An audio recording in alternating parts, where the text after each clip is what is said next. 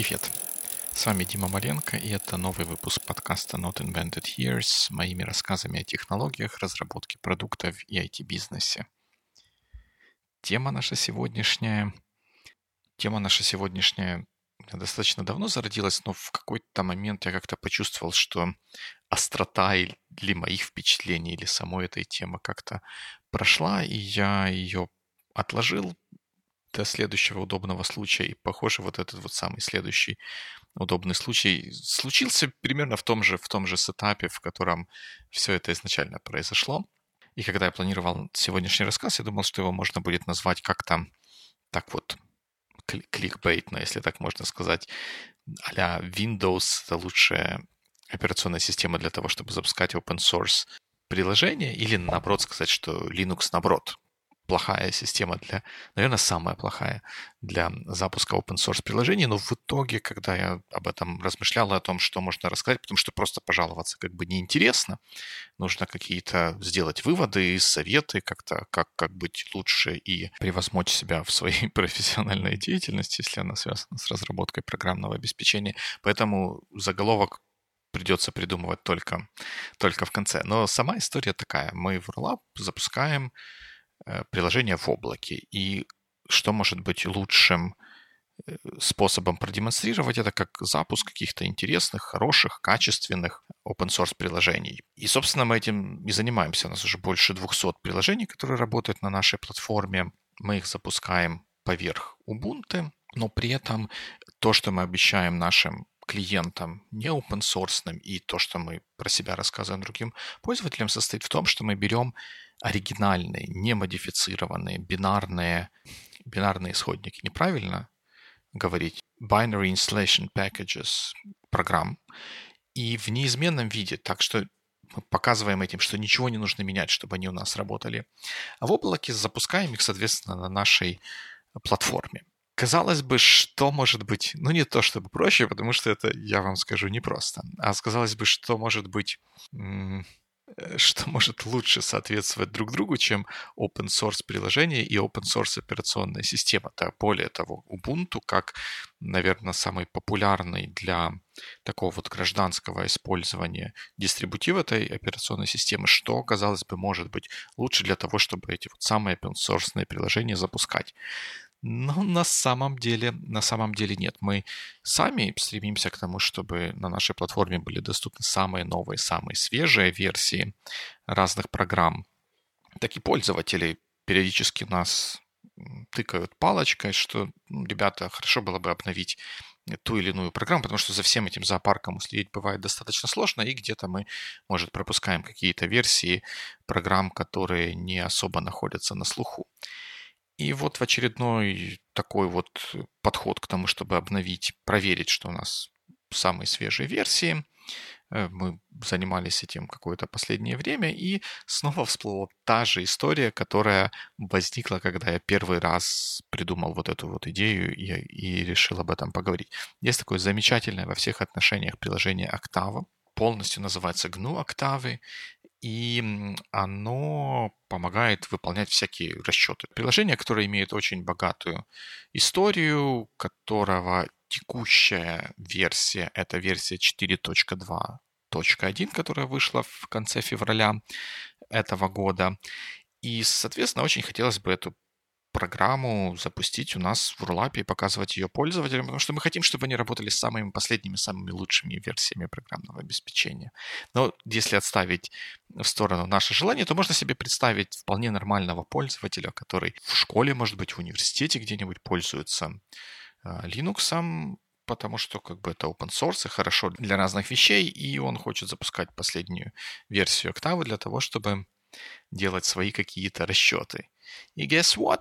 Он, он не может этого сделать. Вот вот, вот не может, потому что если он пойдет на официальный сайт Octave и нажмет на ссылочку download, он будет встречен таким вот, не то чтобы обычным, но достаточно стандартным приветствием, которое очень распространено для open source программы, это говорящим о том, что лучше всего свежую версию вот этой вот программы получить у автора дистрибутива, то есть из того дистрибутива, который человека установлен. Ну, в нашем случае это может быть Ubuntu. Но тут возникают интересные моменты, что если человек, напомню, Последняя версия вышла в феврале 2017 года. Если человек работает, ну или работает, например, в какой-то э, организации, которая дает ему Linux компьютер, например, университет вполне может быть такой организацией, вполне можно предположить, что такая организация будет достаточно консервативной, то есть она будет хотеть использовать то, что называется LTS релизы, Long-Term Support релизы. Для Ubuntu этот релиз был выпущен в апреле 2016 года, Ubuntu 16.04. Естественно, никакой речи о том, что в этом дистрибутиве могла быть вот эта вот самая современная версия, не идет. Ее там просто нету. Да более того, если взять даже версию, самую свежую версию дистрибутива Ubuntu 17.04, которая не LTS, которая вышла, соответственно, в апреле 2017 года, там все равно нет вот этой вот самой свежей версии Octave.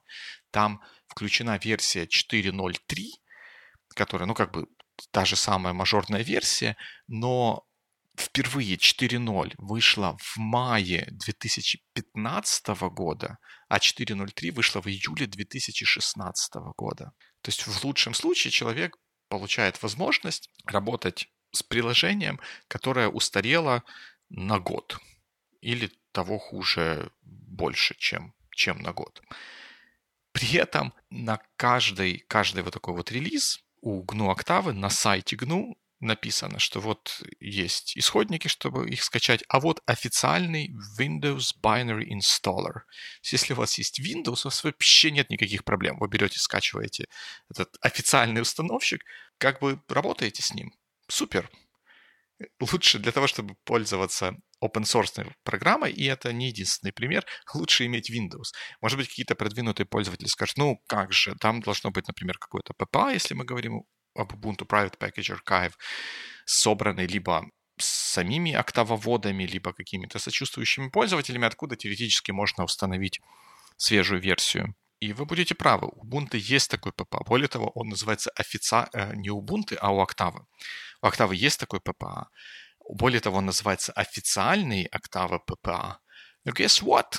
Версия, которая там собрана, это 4.0.3, которая уже почти год. То есть если вы на Ubuntu, вы просто, не знаю, какой-нибудь студент математики или химик, где может применяться вот такая вот какой-то математический софт.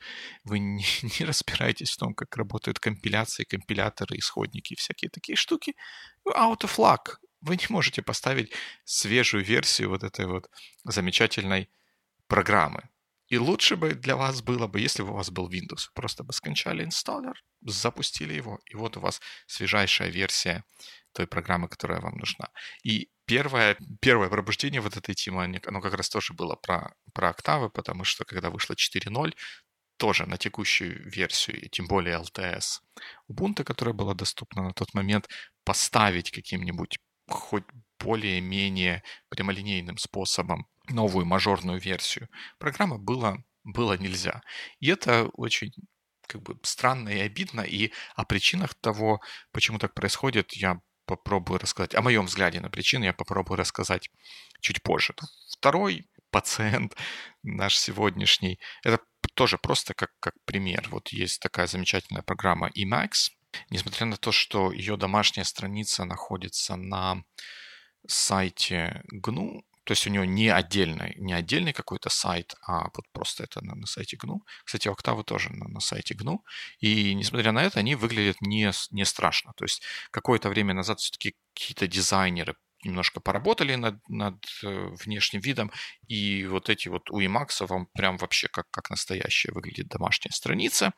Естественно, там тоже есть кнопочка Download. Страница называется Download and Installation, и тут начинается объяснение про то, как получить вот этот Emacs. Ну, благо, Emacs это достаточно популярная именно среди девелоперов программа, поэтому э, и, и часто бывает так, что open source девелоперы используют именно Emacs, и поэтому они заботятся о том, что хотя бы в дистрибутивах была свежая версия. Поэтому в 17.04 есть Emacs 21, 25 версии, самой последней 25.1, а, соответственно, в предыдущих LTS а такой, такой версии нет. 16.04 нету, там только 24 версия, в 16.10 нету, там тоже только 24 версия. И тоже, если у меня вот есть такая операционная система, я не хочу обновляться, э, хочется пойти и поставить этот Emacs, и получается, что тоже как бы не совсем, не совсем можно. Тут есть, опять же, объяснение про, том, про то, что most GNU Linux distributions provide GNU Emacs in their repositories, which we already know doesn't work. Но это у них на сайте не написано. У них написано, что это recommended way to install Emacs. Нет, тут честно написано. Unless you want to use the latest release. Okay, so if you want to use latest release, you're out of luck. Потому что, потому что вы можете скачать GNU Emacs releases from nearby GNU Mirror, и если вы туда нажмете, там вы попадете на какой-то FTP сайт, теоретически на котором можно скачать заархивированную бинарную версию эм, Emacs, но какой-то уверенности в том, что она заработает на вашей операционной системе, или что, например, если у вас уже была, был установлен Emacs, и там какие-то дополнительные packages были для него установлены, что это все хозяйство полетит с новым Emacs, гарантии нет совсем никакой. Точнее, скорее всего, даже наоборот, есть гарантия, что оно не заработает. И, э, как, как ни странно, Windows-пользователи здесь тоже out of luck, потому что если они нажмут на ссылку, по которой теоретически можно скачать GNU Emacs для Windows, им откроется замечательный FTP сайт, в котором сначала идет реклама, чтобы вы понимали процесс. Сначала идет реклама того, что вот вышла новая версия Emacs 21.5. Вот вы идете ее скачать, вот вы нашли операционную систему свою, вы на нее нажимаете и получаете такую замечательную FTP-шную страницу прямо, прямиком из 90-х или, может быть, 80-х даже годов, где перечислена куча каких-то файлов. Emacs 22.3, Bearbin i386 zip. И, соответственно, файл с сигнатурой, который может для тех, кто понимает, помогает проверить, что этот файл был не подтвержден и все такое. То есть вот тут, ну, штук, я не знаю, наверное, 100, может не 100, но 40 50 разных файлов с разными версиями и максов, с разными версиями названий присутствуют. И вот какой-то из них, наверное, нужно скачать. Кто его знает какой? Какие-то загадочные названия i686, x86, 64, MinGV32. Зачем-то это вот все пользователю, вываливается потенциальному, и он должен с этим разобраться, и может быть потом, если повезет, он будет пользоваться новой версией Emacs.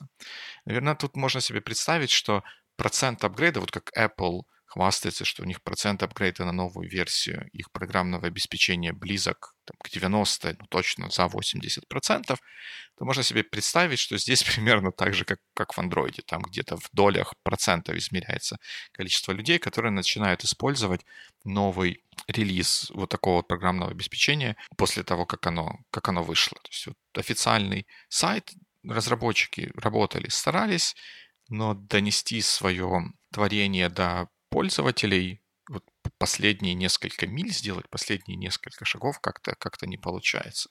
Но это еще, еще полбеды, потому что это относительно популярные программы. Тут есть хоть какие-то варианты. Э, можно там, разобраться, спросить у кого-то, скачать нужный зипчик, или может попросить кого-то, чтобы он этот зипчик скачал, распаковал, ну, если мы про Windows говорим. И теоретически, может быть, можно даже про там, с Linux как-то заморочиться, хотя это будет Наверное, сложнее там точно нужно приглашать какого-то специалиста по Linux вот на час. Вот. Но в некоторых случаях все могут, может быть сложнее. Нам периодически люди пишут э, с призывом или скорее с просьбой сделать ту или иную open source программу, доступную на нашей платформе. И когда к нам такой вопрос такой запрос приходит, мы не то чтобы не хотим заморачиваться, это не наша core competence знать, как правильно скомпилировать вот эту вот программу, как, как сделать так, чтобы она хорошо работала хоть ну, вот в том, в том окружении, которое у нас есть. И поэтому мы так очень настороженно и сдержанно относимся к случаям, когда программы не предоставляют сами installation packages, ну, в данном случае для нужной нам Ubuntu. Но такие случаи, они очень-очень не единичны. Например, есть такая наверное, замечательная во многих отношениях программа, потому что несколько раз у нас ее просили. Называется Sigil. Это e-book editor open source. Написано, что он мультиплатформенный, как бы теоретически, но прям на ссылке download, хотя у них она называется get, написано know that currently Signal only provides binaries that work with Windows x60, x86 and x64 and will only run on Vista and newer releases. And, and that's it. И дальше, дальше идет объяснение, что для macOS как минимум на одну версию все отстает от текущего релиза, а для Linux вообще out of luck. То есть даже отдельным пунктом написано, что Sigil будет работать на Linux. Мы там поддерживаем совместимость, потому что там какие-то компоненты используются, которые, в принципе, должны работать на Linux. Но мы не будем делать официального бинарного пакета для Linux. Если хотите с этим заморочиться, вот, пожалуйста, исходники, GitHub, вперед из песней. Что вдвойне странно для такой программы, которая это ebook editor, она не для девелоперов. Ну, если Emacs — это текстовый редактор, который в основном для программистов, Octava — это хоть как-то еще для каких-то технических специалистов, то ebook editor — это ebook editor. Его можно представить, что какой-нибудь average, я не знаю, Джо из Техаса какого-нибудь может захотеть сделать э, какую-то ebook про выращивание клубники. Ну, ну это вот вполне нормальная человеческая живая история. Редактировать ebook, тем более, что сейчас вот там Geek Economy, всякие такие штуки для э, которые требуют от людей продвижения себя и продвижения своих знаний, умений и навыков, делают вполне актуальным тему создания вот этих вот ибуков. Но для того, чтобы воспользоваться этой open source программой на open source операционной системе, нужно знать слова компилятор, исходные коды, зависимости, как это все скачать. GitHub нужно знать. И там в Redmi-то есть инструкция про то, как, как скачать, но можно себе представить, что для клубниковода Джо из Техаса эти вот команд-лайны вообще мало, мало что говорят. И это очень, хотел сначала сказать странно, а потом понял, что я же сейчас буду рассказывать свои мысли о том, почему так происходит, и это должно как бы сделать ситуацию. Это не странной, а какой-то объясненной, но тем не менее это интересная такая вот история. И вот здесь я могу вам задать вопрос, а вы можете ли себе представить, что, например, ну, я не знаю, Microsoft это как-то как совсем плохо? Сказать, ну вот, скажем, Adobe скажет всем, что, ну, вы знаете, что вот мы вам даем нашу программу только для какой-то вот одной версии или Windows, или там Mac какого-то, и, и все. А с остальным нам как-то не хочется заморачиваться или еще чего-нибудь такого, каких-то усилий делать. Там как-то все сложно, много разных дистрибутивов, это куча мороки, и мы не будем с этим заморачиваться. Такая ситуация вам покажется странной, потому что если мы делаем это на какой-то коммерческой основе, и весь труд, вложенный в разработку программы, мы хотим окупить и заработать денег для того, чтобы потом разрабатывать какую-то следующую версию, мы хотели бы дотянуться до максимального количества пользователей там, где они хотят нас видеть. И это для Adobe было бы странно, если приходят пользователи, и они знают, что пользователи хотят запускать эту программу на вот такой вот платформе, чтобы они сказали, нет, нам это интересно, мы не будем этим заморачиваться. Когда появляется спрос э, в такой вот традиционной коммерческой ситуации, сразу же является, появляется предложение. Другой вопрос уже к себе, а почему же в open source происходит не так? Э, у меня тут есть несколько мыслей. Первое — это то, что несмотря на и вопреки open source, особенно вот такими приложениями, которые не high profile, которые полезные, замечательные, делают нужные вещи, но не являются high profile приложениями, люди, девелоперы, занимаются в свободное время. И делают они это в свободное время для того, чтобы какие-то интересные для себя вещи попробовать или наконец-то сделать. Вот они ходят с 9 до 5 на какую-то скучную работу и пишут SQL-запросы для того, чтобы оценивать продажи или еще что-то, а в душе они, я не знаю, потрясающие обработчики э, графики или чего-нибудь такого. И вот они по вечерам прикладываются к какому-нибудь open source графическому редактору, чтобы реализовать какие-то алгоритмы или вот что-то что найти для своей души, для своего креативного ума такое, на что не жалко потратить по большому счету свободное время. И вот эти вот задачи, которые связаны с тем, чтобы создать installation package или поддерживать эти installation package для разных э, платформ, они ни в коем случае не являются интересными, они не являются секси для девелоперами. Поэтому, а поскольку там нет кого-то, кто может сказать, что нам для того, чтобы это все работало, чтобы вы получали зарплату, нужно, чтобы это работало там-то, там-то и там-то, и пользователи могли это поставить, такого сказать некому, ну, поэтому этого никто, никто и не делает. Где-то в каких-то местах, может быть, появляется осознанность или приложение становится достаточно популярным, что появляется какая-то критическая масса людей, которые имеют необходимые знания и умения, чтобы поддерживать инсталляционный пакет для какой-то платформы, и care enough, чтобы, чтобы это, это делать. Тогда э, может получиться так, что у open source приложения есть installation packages для, для разных платформ. Но в целом какого-то давления на то, чтобы эти installation packages создавать нету, потому что эта работа неинтересная, а девелоперы, которые занимаются open source, они делают это свое свободное время и ищут интерес, ищут драйв. И, к сожалению, такая вот работа им вот этого интереса и драйва не дает. И с этим перекликается другой момент, э, вот, который, как, как мне кажется, имеет схожее объяснение с этим, это почему open source программы часто так чудовищно выглядят. Э, но они так чудовищно выглядят, потому что они разрабатываются девелоперами без участия каких-то дизайнеров или каких-то других специалистов э, с таким более каким-то нетехническим взглядом на происходящее и взглядом на э, нетехнические составляющие программного э, продукта. Поэтому вот это получается вот сделанное девелоперами для, скорее всего, других девелоперов, потому что зачастую только девелоперы могут понять то, как пользоваться той или иной программой. И тут вопрос, опять же, почему дизайнеры или какие-то другие специалисты, которые в обычной коммерческой разработке задействованы в разработке, в создании программных продуктов, здесь не принимают участие в том, что они э, делают.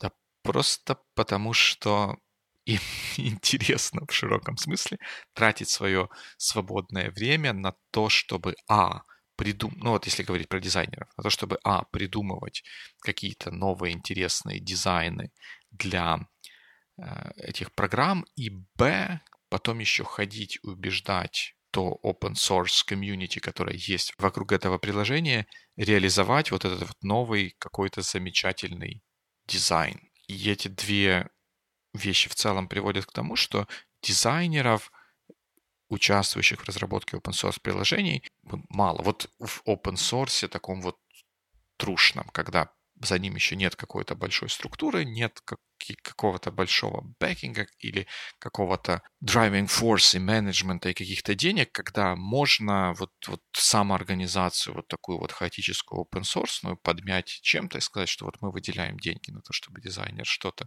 сделал, и мы имеем какую-то власть обеспечить то, чтобы то, что дизайнером было придумано, все-таки в конце концов реализовать. Дизайнеры этим в свободное время не занимаются, потому что им по большому счету не нужно дополнительных площадок для э, какого-то вот самовыражения. Ну и, и во-вторых, это сложно самовыражаться в дизайне программного обеспечения. Дизайнеру гораздо эффективнее нарисовать какой-нибудь концепт, положить его на Dribble или куда-нибудь еще на свой сайт и таким образом нарастить себе портфолио и использовать его для более эффективной продажи своих дизайнерских услуг или своих дизайнерских умений. Дизайнер, участвуя в open source проекте, не получает для себя никакой дополнительной профессиональной выгоды даже в виде какого-то интереса, потому что дизайнеры, ну, они интересные задачи, ну, наверное, как и с программистами, может быть ситуация, когда вот на, на работе с 9 до 5 какие-то не совсем интересные задачи возникают, но мне кажется, там есть какая-то возможность как-то себя проявить, хотя дизайнеры, наверное, набегут и скажут, что нет-нет, у нас все так же бывает плохо, но с другой стороны, у них есть гораздо более простые способы реализовать свой вот этот вот креатив не зависеть от каких-то девелоперов, которые должны будут потом этот дизайн реализовать, и, скорее всего, сначала его реализуют неправильно, и надо будет им вдалбливать, э, что там нужно что-то подвинуть или перекрасить, или как-то еще это скорректировать. Это очень сложно, трудоемко, занимает кучу времени, и выгоды от этого человеку почти никакой. Гораздо эффективней для них с их профессиональной точки зрения, с их персонально-профессиональной точки зрения, нарисовать дизайны, концепты и выложить и публиковать их как таковые. Потому что вот для дизайнера это уже достаточный, достаточный артефакт, достаточный уровень проработки, чтобы продемонстрировать э, свои замечательные качества. Получается, все началось с того, что Linux это не хорошее, а скорее всего даже наверное, плохая операционная система для того, чтобы запускать open source программы. Ну, вернее, как бы запускать можно для того, чтобы постоянно работать с свежими версиями open source программ. И вот такое вот объяснение того, почему это происходит. Потому что э, девелоперам заниматься такими вот скучными вещами, как поддержка и разработка инсталляторов не хочется, а какого-то давления на них для того, чтобы это все-таки свершалось, нету. И дизайнеров, и с дизайном open source приложений примерно такая же, примерно такая же проблема. Ну, на этом, наверное, на сегодня все.